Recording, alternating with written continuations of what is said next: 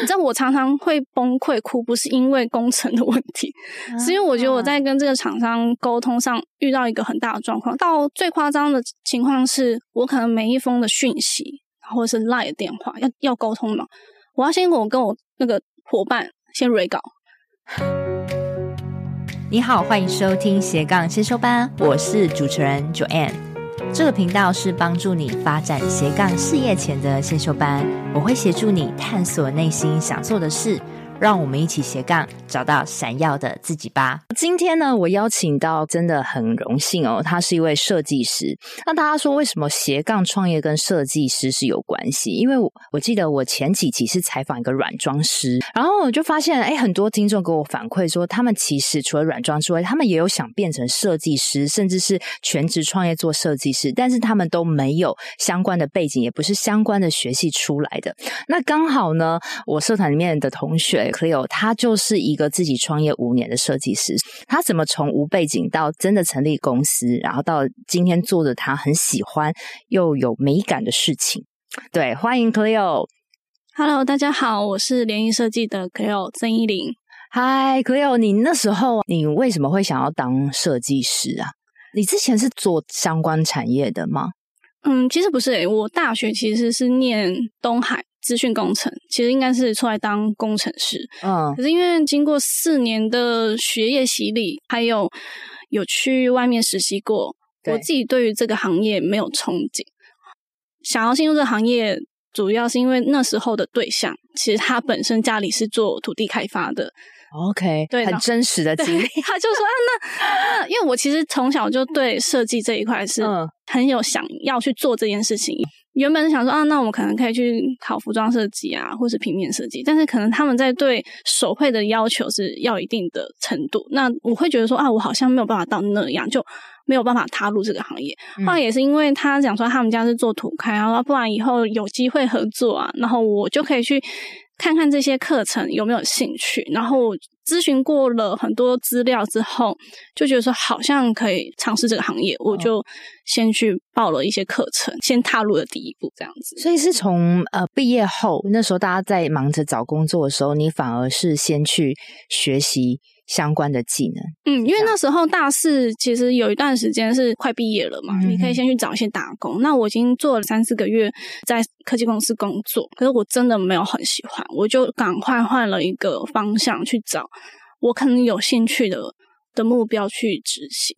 对哦，我觉得很棒哎，因为我听了很多的来宾，他们基本上会邀请到我的节目的来宾，通常都是啊、呃、还有不错的发展的。然后我发现到你们都有个共同点，就是你们很早意识到这个不是你们喜欢，而且你们果断的抛开它，去追求另外一个身份呢。因为我觉得应该是，其实大学四年也大概知道这个领域做什么，嗯、比如说工程师，虽然没有到很精深，可是你就知道他们就是在写 code。对，那对我来讲，我觉得他有点。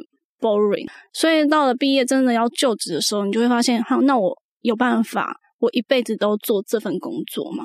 那想想，我确实没有办法。我就是想说，啊，那因为家境也没有到说非常好，可以 support 你做很多事情。我就想说，那我要赶快找到一个方向，反正不管怎么样，就先去试了。那如果真的不喜欢，我们再再换方向去去执行。嗯嗯，那我们先从以终为回始推，你觉得现在有后悔做这个决定吗？其实不会耶，因为说实在，我是一个做事情对有些方向是蛮三分钟热度的，但是这是唯一一份呃，我可以做十年的事情。哇，是因为我知道 Cleo 你是跟我讲说你开公司是五年嘛，所以你可以非常非常肯定的说，其实未来的五年、十年可能都从事这个有相关的。对，我觉得会啊。然后，如果有其他的机会，可以从我的行业去拓展不同的可能事业体。嗯、但是，我觉得在做设计这一块，尤其是空间这一块，我是我最喜欢的一个项目之一。这样子。Okay, okay. 所以我觉得很棒啊。因为 Cleo 之前是读资讯工程，如果说今天你没有变成是设计师的话，可能你还是 坐在电脑面前。工程师。对，工程师，对，那就是完全不是你的本心啦。所以我觉得你很大胆的从零开始，因为很多人他不想要从零开始，他就会去找相关的科技业继续做下去。嗯、所以我觉得这是一个舒适圈的跳脱。嗯，那你那时候是学了什么技术？呃，我那时候因为在搜寻了很多网络上的资料，那我后来决定去政府单位，他们有办一个类似像是职训局，就是比如说你是二度就业，或者是你希望你可能培训你一些技能，哦、那政府会提供你一些课程。那我那时候就上半年的课，那但他没有给你到可能对这个领域嗯很深的资料，但是他会让你培训一些对这个行业的一些初步的理解。跟一些是有一个软体，对对对，像什么 CAD 啊，然后 Sketch、嗯、Sketch，他会教你很初阶的使用。所以其实你说当设计师，其实刚开始真的没有很难，我觉得坚持下去是最难的。嗯，对。然后因为那时候家里没有钱嘛，然后你也没办法去上那种外面那种私校补习班，他会可能一次的学费就是十几万。然后那你学完之后，就设计师是需要取得一个执照，你才能开业吗？嗯。基本上，我觉得执照这件事情比较像是可以去做标案，嗯，跟有一些可能在做装修的申请是可以使用到，但是，嗯，证照跟你这个人的。能力我觉得不是相当的，因为它可能是比较理论性的，就有像是那种考古题嘛，啊、然后你可能手绘只是就画一些就是很基本的对工程图，但是你真的要落实到现场，其实它要有一大段的。是是是，所以呃，如果是需要标案才需要有一个证照，如果今天没有要到标案，嗯、只是比如说帮我的朋友家设计一个东西是。不太需要证照哦，应该说这跟你设立公司有关系，okay, 因为我们现在会有什么设计公司跟设工程有限公司。嗯、如果你有牵扯到工程跟装修这个名字，你本身要有一个执照。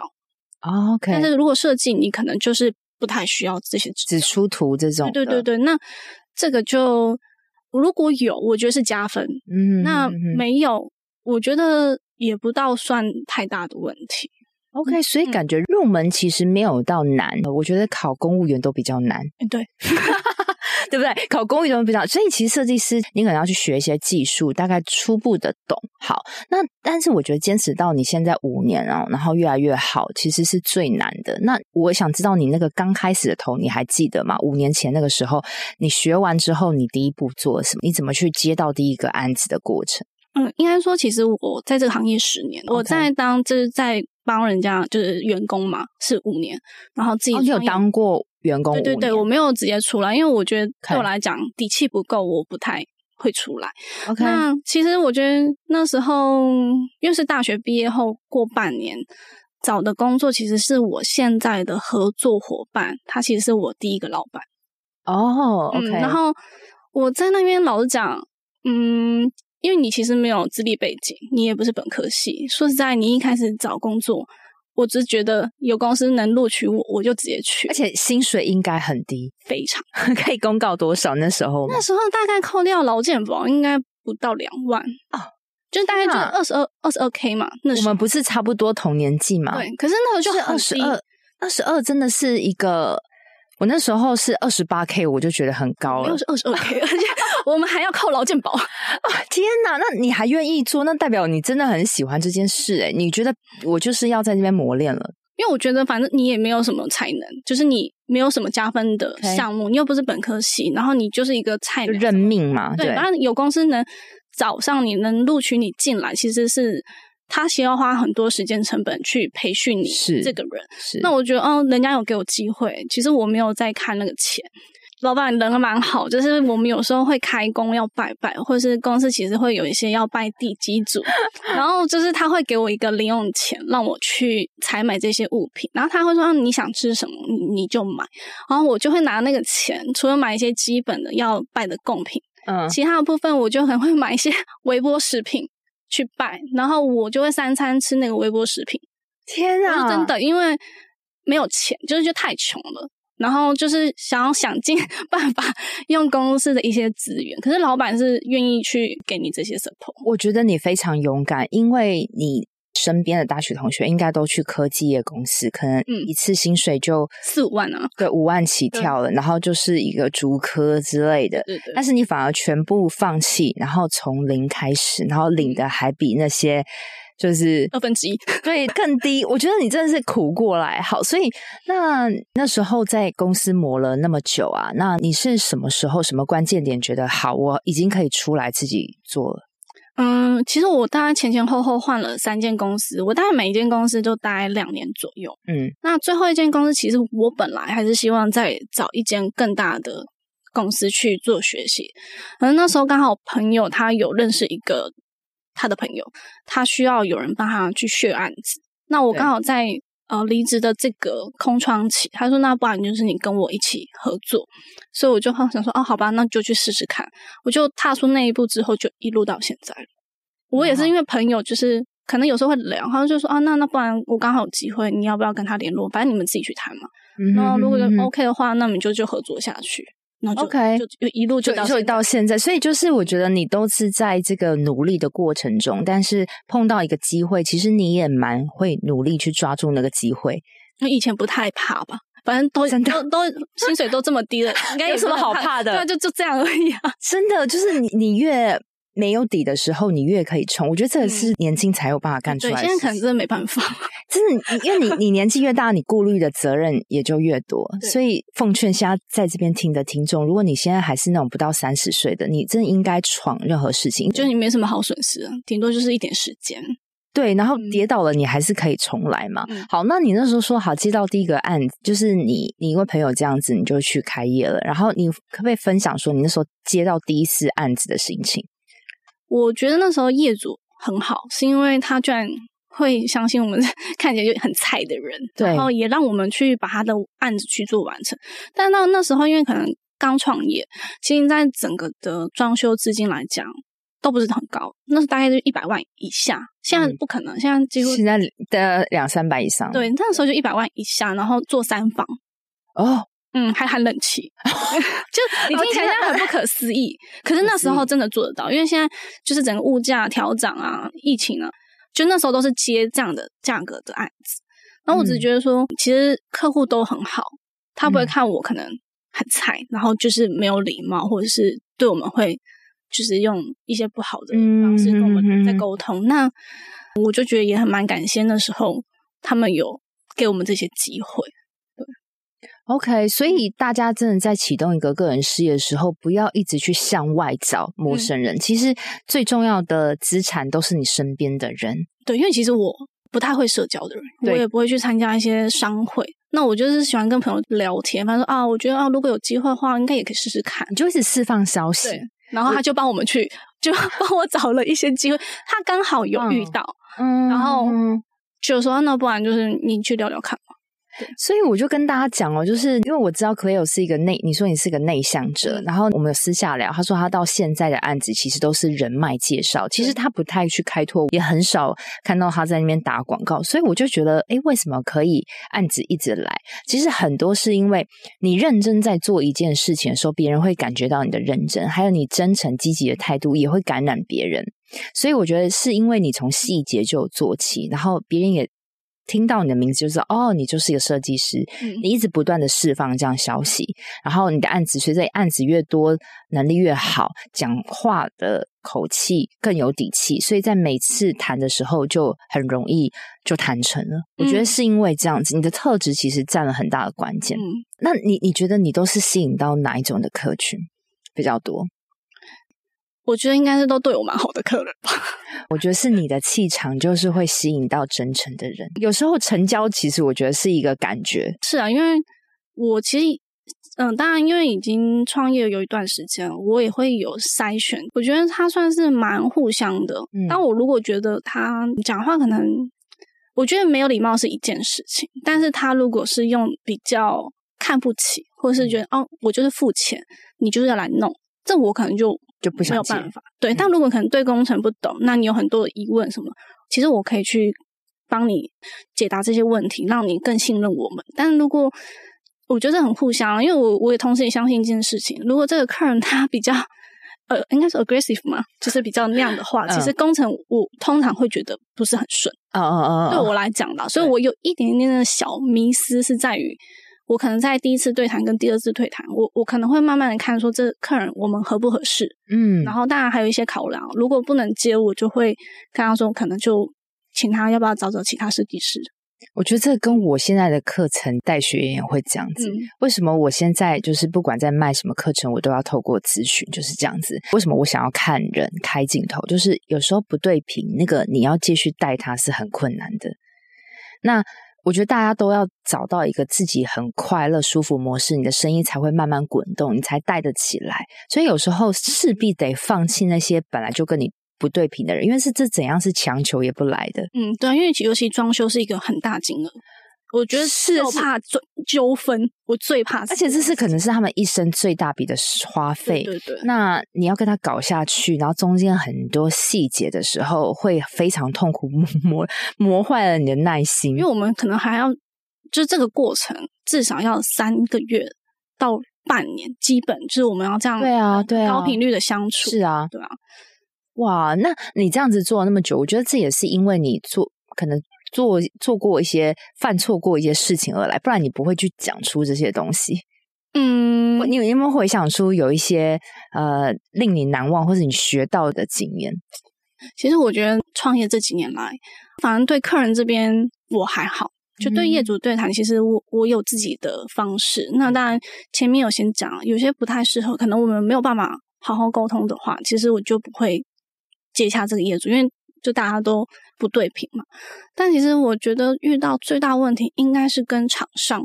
哦，对，这个这个反而是我忽略掉，因为我不晓得这你们的细节。嗯，所以厂商好，所以你现在我们如果要当设计师，其实你最常面对的是统包。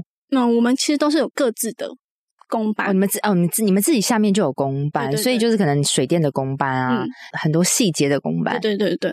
那这个部分，你刚开始在创业的时候，你这些人脉是怎么来？然后你是怎么样去配合磨成一个你自己的公办？嗯，因为刚刚有讲，就是我其实，在五年前，我跟我以前的老板，就是大家一起合作案子，所以蛮多的资源是从他那边获得的。因为他们其实彼此已经建立了一个就是情谊。嗯、那其实对我来讲，我是一个中间 介入的，嗯，所以是那其中。有遇到一个厂商，应该是我这辈子最难忘的吧，因为他年纪一定比我大，嗯，我年纪很小，又是女生，对，他会认为我对他讲话是，比如说我请他帮我做一件事，他会觉得我在命令他、指使他，我很像设计师的鬼。哦、我想说，嗯，其实我本就是这个，就是对啊，就是设计师。但他对他来讲，我是 nothing，因为他他的资历就比你多，对，所以他就会觉得，嗯，我怎么这么没有礼貌？然后会一直跟我的合作伙伴抱怨，嗯、那当然我合作伙伴就夹在中间，他跟他其实比较有革命的情谊，因为毕竟合作很久，嗯、那他就会想说，那你是不是要改？就是会叫我要改我的说话方式。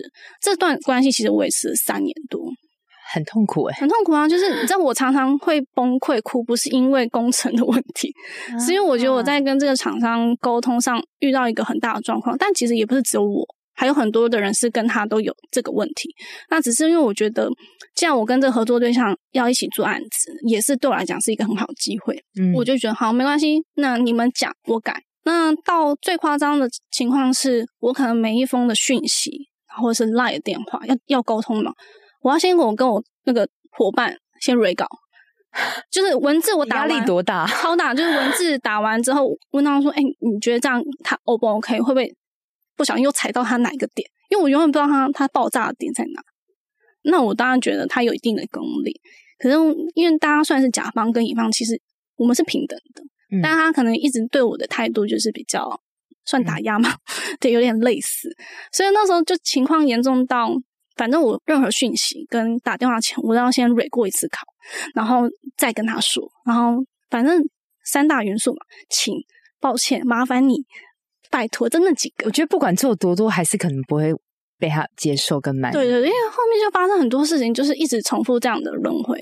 然后到了第三年，我真的受不了了。可是我觉得有点有一个原因，是因为我也踩稳了我自己的嗯人脉，其他的案子其实踩稳了，我也觉得我底气够了。嗯，我就说好，那没关系。如果你觉得就断了这条线，我说你觉得我跟你配合你很痛苦，那那没关系，先拍拍手。嗨，听众们，这是中场，我是主持人 Joanne。斜杠先修班品牌理念就是想要帮助想要成立斜杠事业，但是不知道如何开始的新鲜人，甚至如果你已经是在斜杠事业努力中，但是却快撑不下去，没有变现模式的同学们，你们也是我一直服务的客群哦。如果你听我节目很久了，又是属于以上症状的同学们哦，非常欢迎你现在赶快按下暂停键，跟我预约一小时的斜杠咨询。因为这个斜杠咨询是我做了近两年的服务哦，从我节目开始开播到现在一直有在做，目前为止咨询的次数也超过了一百位。同时呢，我也是政府单位的创业促进计划讲师。这个咨询会对于你品牌定位、变现模式、心态厘清多少会有些帮助。另外啊，因为有参加过咨询的同学都知道，哎，每次咨询我都是付出极大的心思在跟你掏心掏肺，也很希望你慎重看待这次的咨询，而且我也是希望真的有需求的同学再跟我预约喽，期待你的到来喽，拜拜。我觉得人跟人跟人的合作，就是你的工作只要会经历到一些生产线跟很多大量人接触的时候，一定就是有人的问题，嗯。那连最难克服的你都克服，那接下来也还好了。嗯，对，就是 就是，其实最大魔王就是 就是他，就是那个厂商。他但他其实让我进到另外一层次了，就是你知道在讲话的方式怎么样让人家觉得舒服。同样是一件事，你要怎么讲的漂亮跟不漂亮，那达成的效果不太一样。所以他有设计师非常厉害的是，你要会沟通。对。我觉得反而是画图，你待画久，你就大概知道那样模式。但是最难的是沟通，因为你是夹在中间，你要对下面工班一堆人沟通，嗯，你要面对的是业主的情，可能还有情绪上的，还有他家人上的。我觉得设计师，如果我今天他是一个没有。办法跟人一直合作沟通的人，他很难当设计师。我觉得设计师本质他还是要蛮有业务能力的。是啊，是啊。嗯、那我觉得非常厉害，因为可有你跟我年纪差不多大，但是你知道，你下面面对那些工班或者水电那些人，一定都是年纪比我们大的长辈，或是做了一辈子的那个行业。然后呢，又面对业主，可能是一个比较有身份地位，因为会去装潢或是高单价装潢，他一定有一定基本的经济能力哦。嗯、就是你。你是怎么样去 handle 好每一个人都服服帖帖的？你觉得有没有什么 tips？你做对了什么？嗯、如果以场上来讲，说实在，你就是比他们智力小、智力浅，你就只能不耻下问。反正不懂就问。那通常有些师傅一开始脾气会很差，会觉得：“啊，你好烦，就是一直在那边烦我。”但你就是耐住性子说：“不好意思，可不可以告诉我？我真的好想知道。”就是要用一些方式让厂商跟你说。嗯、那渐渐你们合作久了，他就会告诉你说：“这个东西其实还可以怎么样去调整。”就是要建立一个革命情感了。所以，我们现在大部分厂商都是合作很久的。可是我一开始也是会一直被讲，说啊，这个够菜，太菜了，这个小女生是就是不行哎、欸，就有点像是你进一个公司的时候，你的主管跟你，他刚开始看你也觉得你很菜，嗯、但是你们如果有一起经历过什么案子，他发现哎，其实你能力很好，我觉得最重要的是你的真诚跟努力有被他看见，他就会。比较愿意跟你讲话，但因为有时候我会很崩溃，跟师傅讲、啊：“你们都这样子，那我要怎么办？” 那没办法，因为老来来软的好了，就是你只能把自己放软，然后得到你想要的东西。是、嗯，然后你真的有实力了，如果哪一天遇到问题，我可以很理直气壮说：“我觉得真的不行，你们的这样态度，我觉得要改善。”就是我要从软慢慢的变到我可以挺身而出讲，但是我背后要有一个背景。嗯就是我懂这个 这个过程实在非常不容易。要放软这件事情，我也彻底体会过。嗯、这种倔强的个性放柔软其实很难。另问另外一半就知道。对啊，我觉得我我是个性超恰的那种。其实我就是很恰的人，但是也因为那个厂商。我后来就是试图把自己软，因为我不能因为他我错失了很多合作，是是，因为钱还是很重要。因为那时候真的很穷，你看两万多块能活到 那时候，就尤其创业你根本没有钱嘛。那我就只能放软身段。好，你说什么，我哪里不好，我就还列出来，我就一一直改，改改改改到最后，我就跟我同伙伴说：“哎、欸，我我都调成这样了，请问我还有什么要要再调的吗？”他说。我觉得你已经很好了。我说，所以我也不知道他到底在气什么。就是我已经就是情绪还没梳理好啊，他就是一个 就是比较情绪勒索的人。哇，我觉得你好不容易，其实会到达今天这样子，那么年纪跟我一样，就是也年纪算很轻啊，但是你可以讲出那么有底气的话，绝对是经过一个磨练，所以我才是很想要把 Cleo 请到这个录音室，带给你们一些力量。我觉得。当你真的生活困苦了，你创业了，你今天没有任何金钱稳定的收入的时候，会让你所有事情都变得可能。你平常是一个倔强恰北北的人，你也会因为要为了要得到你的东你要的东西而姿态放软。嗯，对。然后先忍一下嘛，反正我还是会得到这样子。对，我就想说，反正你都说我不行，我就。做给你看，一定要做到你觉得 我也是，你没有话说了，我就会反驳的人，我就开始会呛你的。我也是，对我就是，包含现在跟合作对象，以前我们是他讲什么我都 OK OK OK，但后面我会发现哦，已经大家合作到这么长时间了，我开始会说，我也觉得你要调整什么。啊，那时候他看你的眼光也不一样。我觉得因为大家都会成长了，那你不能每次都把别人当做小朋友在看待。真的啊，真的啊。而且我觉得。每个年代不同，我会的东西可能你现在不会。对，嗯，所以我觉得现在比较算是可以找到一个平衡。然后我觉得再来跟他讲一个，就是你刚刚说高单价，对，怎怎么对这这些客户？因为你必须，其实刚刚对公班那些事你需要沟通，去忍气吞声，去有些技术的层面的部分哦。那对于这个 B to C 的部分，对于顾客部分，你是要让他成交，嗯。好，这是一块。还有就是在过程中的交涉这个部分，你是怎么样做对事情，让他们可以跟你聊聊就成交？嗯，因为我现在大部分客群有些跟我年纪比较近，然后有些可能真是长辈，可能就有的将近六十。但说实在，因为就是你看到我的外观，其实不太像是三十几岁的人，对，所以通常那些长辈看到我会觉得我是助理。哦，反而是我们以前助理，他以为是设计师。对，然后最扯是上个礼拜，我跟长得比较年轻，就会被看清。会，而且上次我们开会，我跟一个业主在聊天，他说，其实你们那时候一开始来丈量的时候，我老公比较晚进来，然后你们就离开了之后，他说那两个小朋友是谁？啊，被看清了。对，然后但后来他才发现，说我年纪比他们大至少五岁。对，他们说哦，只是因为外观看起来就是外表看起来太年轻。那我就说。哦，可能当然对另外一半是件好事。在事业这上面，其实我吃过蛮多这样子的亏，就是他们会觉得你不专业，然后一开始跟你讲话就是像叫岁寒的那种。你你你会不会故意说自己的年龄很大？我以前有干过这个事情，就是我以前很菜，也是当业务的时候，我那时候我就说一个模糊的年纪，嗯、就是哦，我也我也我也三十几啊，我不是二十这样子，或者说他问你说你做多久？但是我其实我觉得我是我们两个是那种密集的努力，我们可以在一年中成就很多很多事情。然后，但是我觉得我已经有底气。但是他问我说我资历多久的时候，我都会谎报哎，我都会说哎，我我已经我已经三十几了，我已经也也不也不小了哎，或者说其实我已经好几年了，我就用含糊带过，因为我不想要让你因为这个特定的。条件而让你有对我有先入为主的，就会有一些既定印象。我会就是一开始会说哦，我快三十，然后现在我会说我快三十五，但其实明年就三十五，可能接下来我会说我快四十。对啊，对啊，对啊，就是会会先先让他们知道哦，然后有必要时我会说我其实已经做这个行业十。对对对对，就可以用这这个这个让他们觉得更信任你。嗯，然后后来其实像年纪比较大的长辈。你其实真的要花蛮多时间去一步一步建立他跟你之间的那个信任感。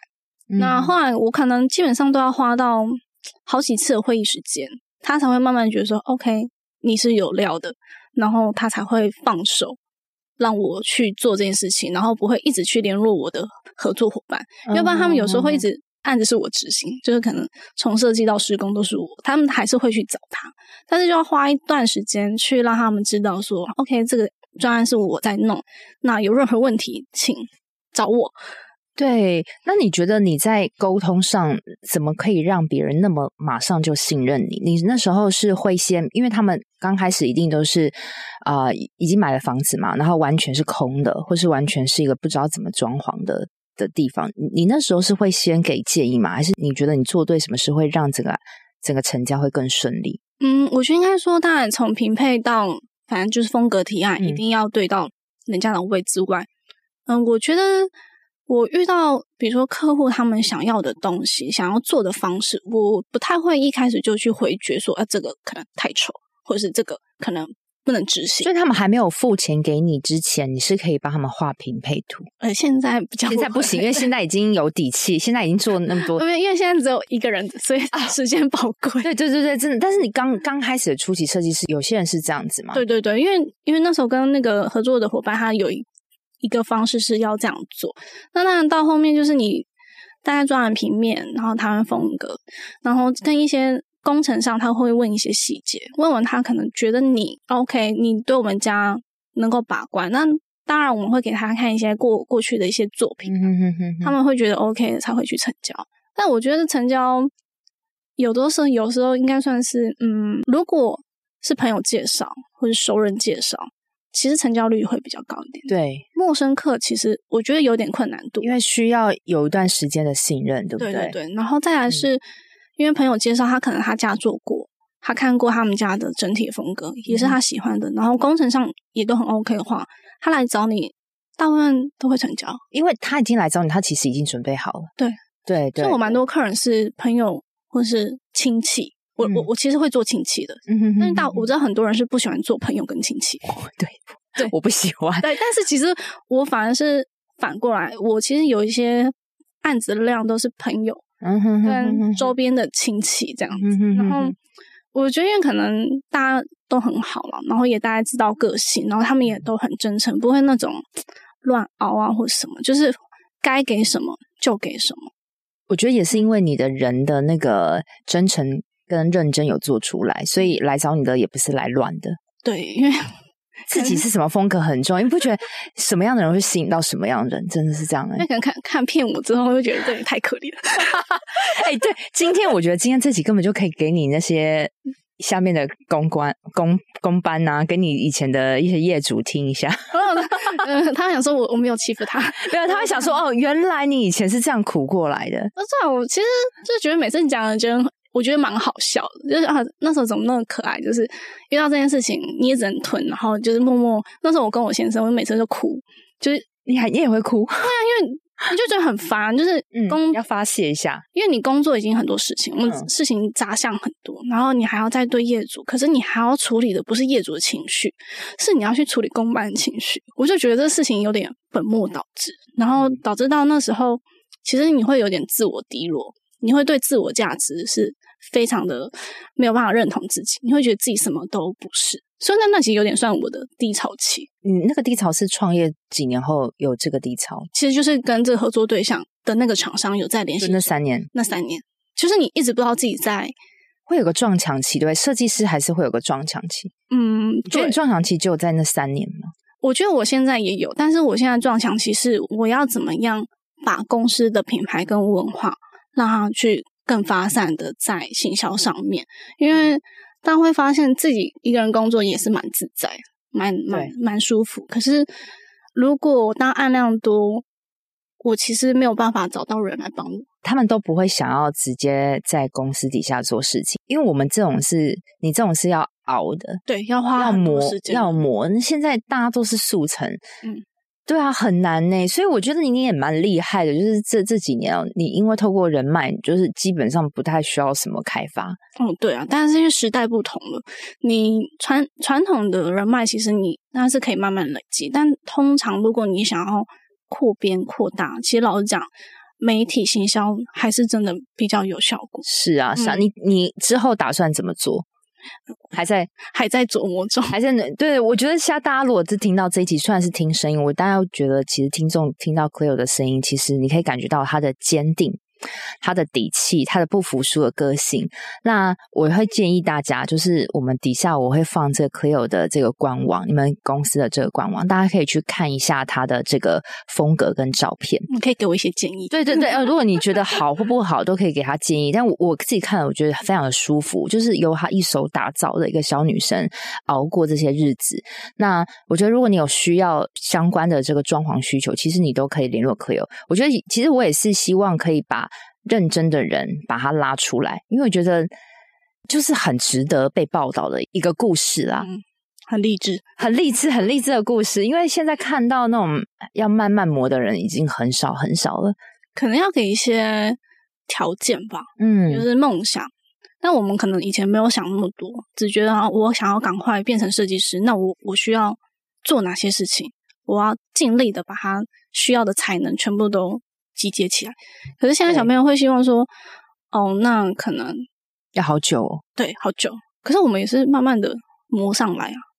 你要先撑过那个磨，你最后跳的会更更高。我也曾经掉过很多案子，就是帮公司案子没有处理好也掉过，哦，那我也很自责。可是因为那时候每间公司带人状况不太一样，他可能觉得哦，我给你案子，你就要自己处理好。嗯、那案子掉了就被冷冻。我那时候还曾经，因为可能转换公司有点不太习惯，就从设计师可能职位直接变成设计助理，就是辅佐其他设计师。我曾经有公司就不给你案子，完全不给，然后你只能做一些杂事。哇，所以我还不知道这个经历，因为我没有听过。嗯那怎么熬？就是也是靠这个低底薪，然后因为有案子才有多一点收入嘛？嗯，那时候有点算是嗯固定薪。那当然你是看年终的 bonus 这样子。那那时候遇到这状况，你当然很难过，因为你会发现，当然第一个我觉得自己对自己会有点自卑，因为你不是本科系，你就想说是不是因为我不是本科系，所以才做的这么不好？所以那时候也是每个晚上就很自责，很难过。但我能够做的就是。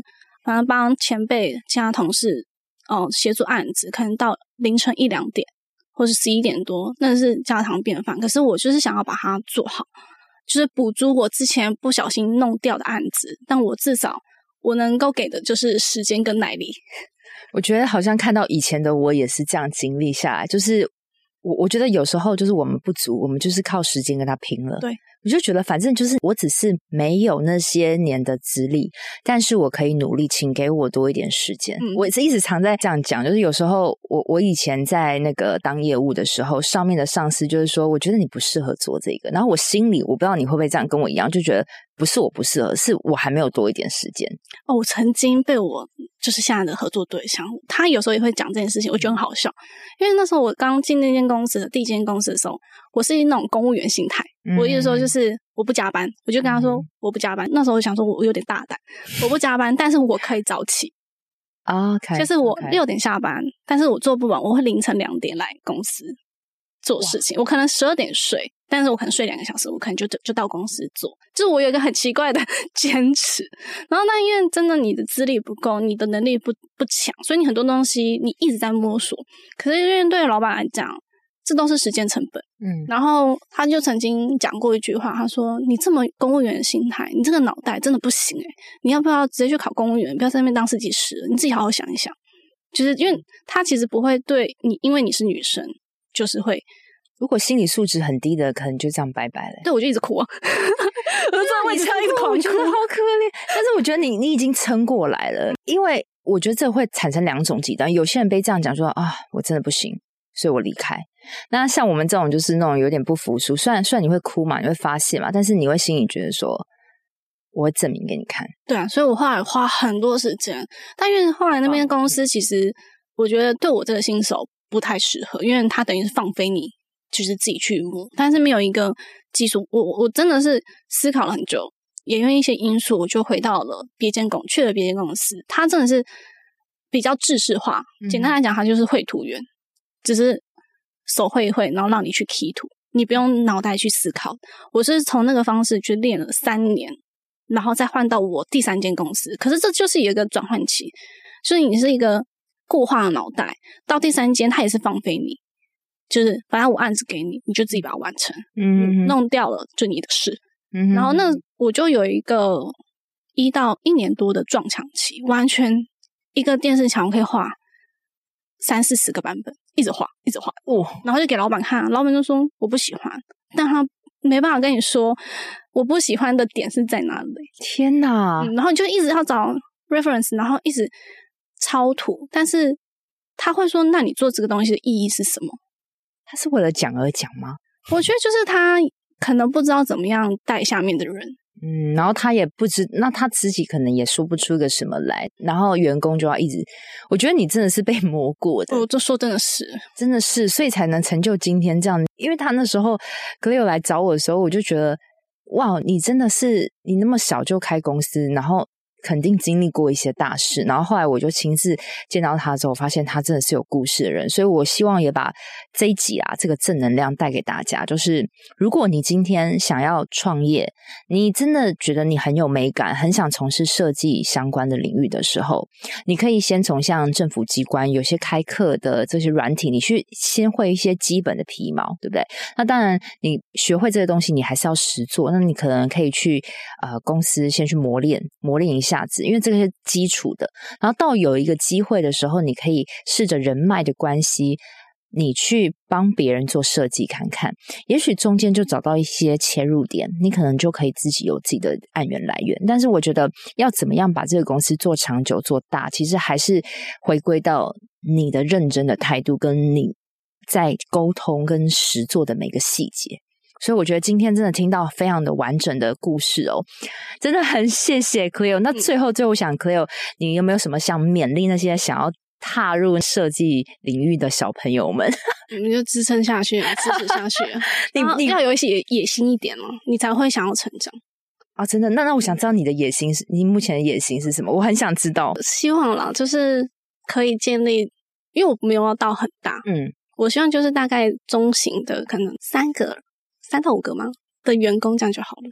但这个已经很大了，老实讲。真的吗？因为人力很贵啊。Oh, 对，对，因为你要去培养他正职三到五个员工。对。